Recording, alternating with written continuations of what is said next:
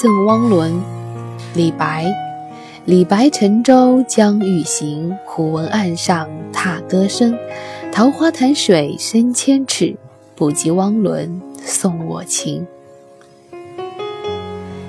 李白的诗句当中，让所有人比较耳熟能详的其中一首，便是这首《赠汪伦》。桃花潭确有其处，就在安徽的泾县。我去过，并没有什么好玩的。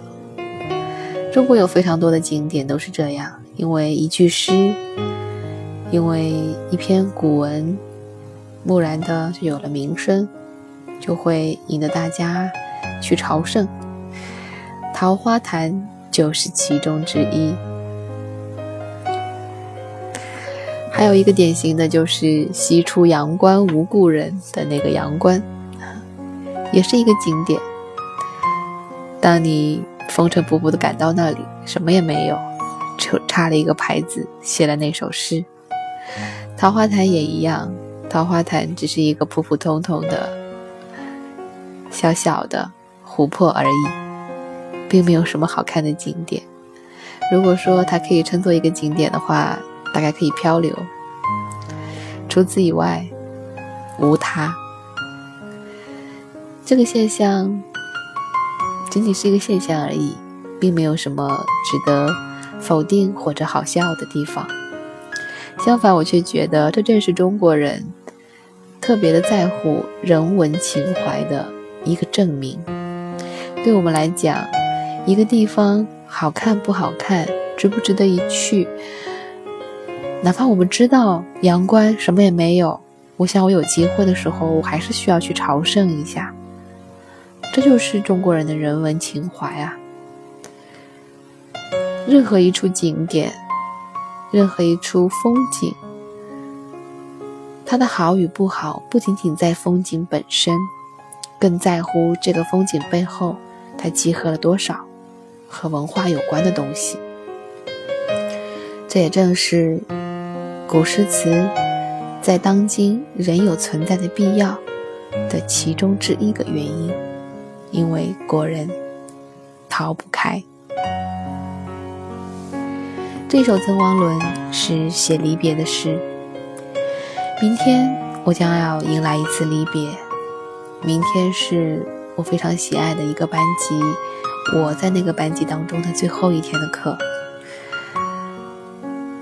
部队里有一句话叫做“铁打的营盘流水的兵”，而对我们老师来说呢，木质的讲台，流水的学生。无论每一个班级你多么的喜欢，结下了多么深厚的友谊。天下仍是没有不散的宴席，明天将会迎来一场告别。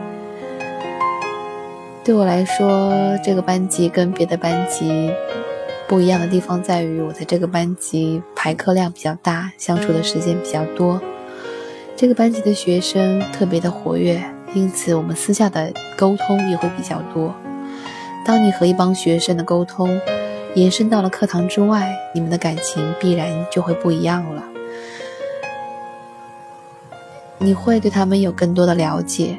对于你来说，那不是一整个班级的六七十名学生，而是一个又一个鲜活的人。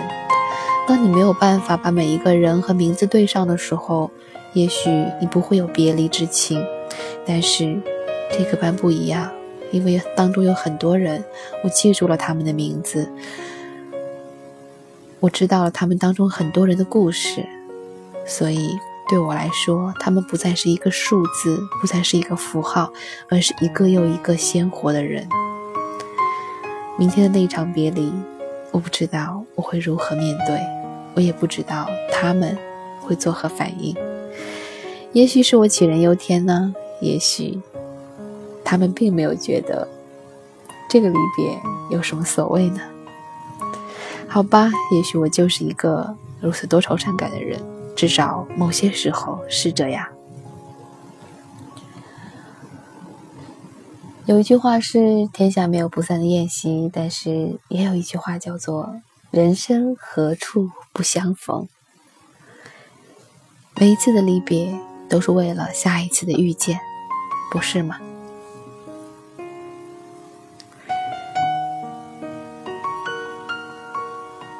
今天也是我们的第九十期的节目，我不知道我是否应该在一百期的时候跟各位暂时的告别呢？